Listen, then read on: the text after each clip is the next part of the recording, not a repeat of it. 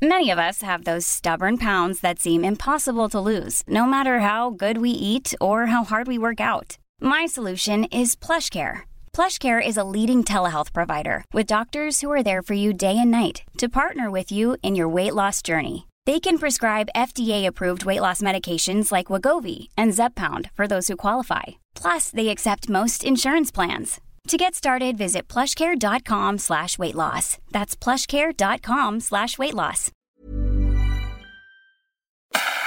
Entrevista.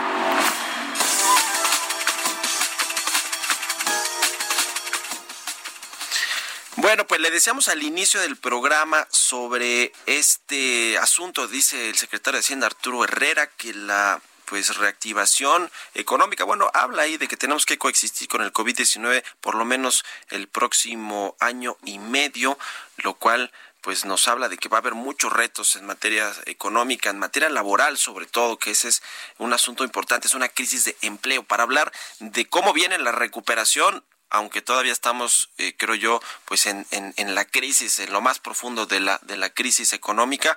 Me da mucho gusto saludar a Armando Leñero, el presidente del Centro de Estudios para el Empleo Formal. Armando, ¿cómo estás? Buenos días. ¿Qué tal, Mario? ¿Cómo estás? Gusto en saludarte. Igualmente. A ver, ustedes hicieron un estudio reciente sobre la mejoría del sector laboral. ¿Hasta cuándo se va a dar que, esta, que se recomponga el mercado laboral en México? Mira, nosotros hablamos de que el mercado laboral se va a recuperar hasta 2022. Porque entendemos que recuperar es tener los empleos que teníamos en febrero, más lo que hemos dejado de generar o lo que dejemos de generar durante este año. Eso equivale a que en el año deberíamos de tener alrededor de 500, 600 mil empleos por lo menos. Sí. Aunados a la pérdida que tenemos ahora de un millón cien, eso significa que tendremos, para hablar de recuperación, tener los mismos más los que perdimos, que son alrededor de un millón setecientos. Esto no nos va a llevar sino hasta el 2022, por varias razones. Primero, la confianza de los inversionistas, del, tanto nacionales como extranjeros, está muy mermada. Segundo, el crecimiento de, del PIB, del Producto Interno Bruto, no se va a dar sino también hasta esas fechas. entonces, la recuperación va a venir hasta que recuperemos confianza, inversión, eh, PIB, y, entonces podremos recuperar los empleos. No antes, eh, creemos nosotros. Ahora, eh, hablamos de los empleos formales e informales. Digo, en la informalidad es más difícil contabilizarlos, pero el, el empleo formal, por lo menos un millón, arriba de un millón cien mil fue lo que reportó el IMSA al mes de junio, que se han perdido y que además son, son empleos que son normalmente bien remunerados o son empleos eh, fijos que no, no son temporales y que son los más difíciles de recuperar. ¿Cómo ves este asunto tanto del empleo formal, pero sobre todo del informal? ¿Cuánta, cuánta, cuánto va a crecer este, este eh, empleo informal eh, no bien remunerado en los próximos meses que salgamos de esta crisis, que ojalá sea muy pronto. Sí, mira, del empleo informal, nosotros lo que tenemos en análisis según los datos del INEGI es que actualmente tenemos 20 millones de desempleados, 21 millones de desempleados.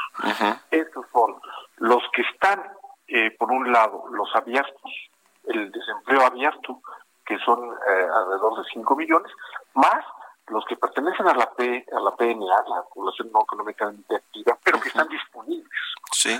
en conjunto tenemos más de 21, 21 millones de desempleados. Eso también se irá recuperando paulatinamente, también en el mismo tiempo hasta el 2022, porque es gravísimo. Hablamos de, un millón de, empleos en la formalidad, pero también hablamos muchísimo más, más de eh, perdidos más de 19 millones de informales. ¿El gobierno federal crees que está pues calibrando bien el efecto que puede tener esto en la sociedad, en la en la inseguridad, en el aumento de los delitos?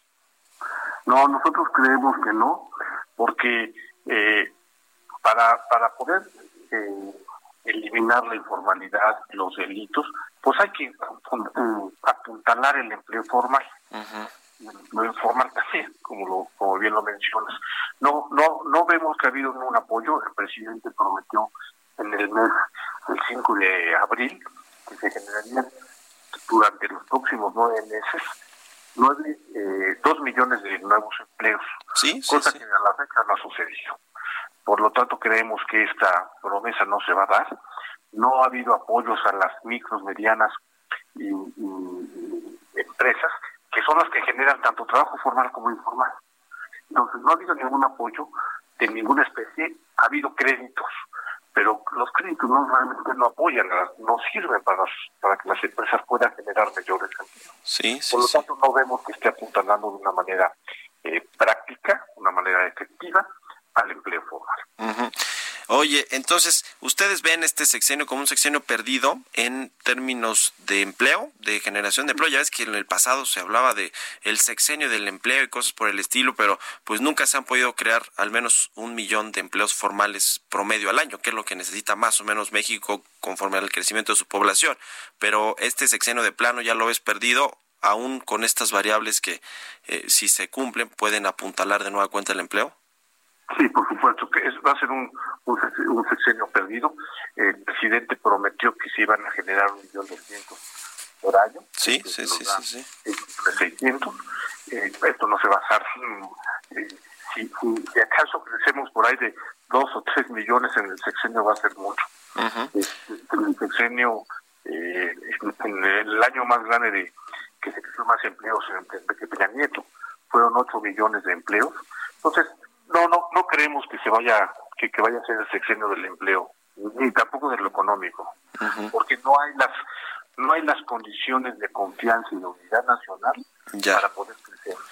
Bueno, pues qué panorama para el para el, el, mercado laboral en México. Muchas gracias Armando Leñero, presidente del Centro de Estudios para el Empleo Formal, por haber tomado nuestra llamada. Buenos días. Te agradezco mucho, Mario. Que tengas muy buen día.